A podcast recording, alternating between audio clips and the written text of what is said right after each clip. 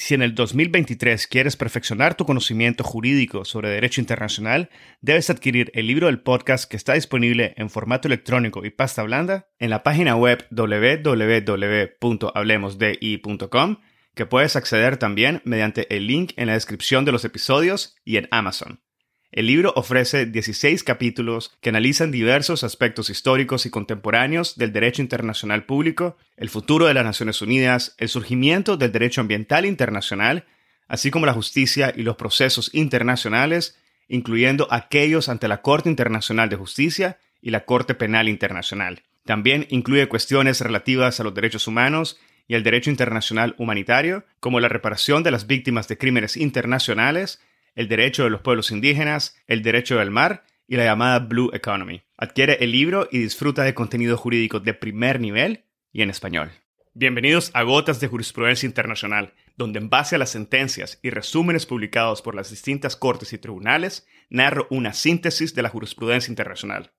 En cada episodio me acompañarán por un viaje en el tiempo, donde conoceremos juntos las partes involucradas en procesos internacionales, la base jurisdiccional el fondo y la naturaleza de cada conflicto, entre otros aspectos que te invitarán a indagar aún más el derecho internacional.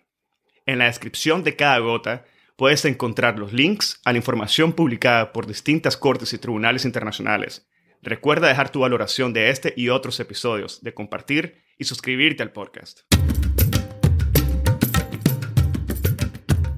La gota del día de hoy se refiere al caso sobre las obligaciones respecto de las negociaciones sobre la cesación de la carrera de armamentos nucleares y el desarme nuclear presentado por la República de las Islas Marshall y sobre las cuales la Corte Internacional de Justicia decidió que no existía una controversia previa entre las partes y por ende carecía de jurisdicción. Ahora, la historia del proceso.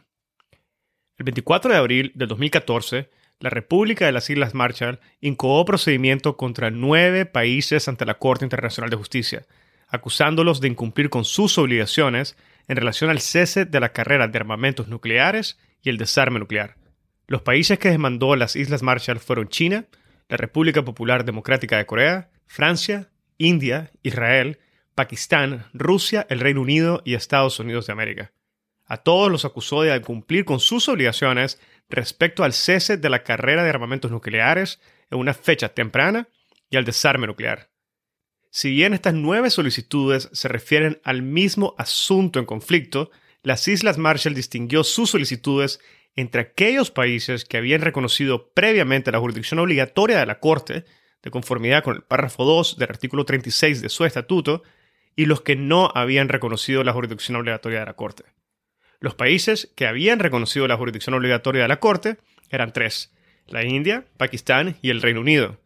y los seis países que no habían reconocido la jurisdicción obligatoria de la Corte son China, la Federación Rusa, Francia, Israel, la República Popular Democrática de Corea y Estados Unidos. En relación a estos últimos seis países, las Islas Marshall presentó sus demandas y propuso basar la competencia de la Corte en un consentimiento que sería otorgado a futuro.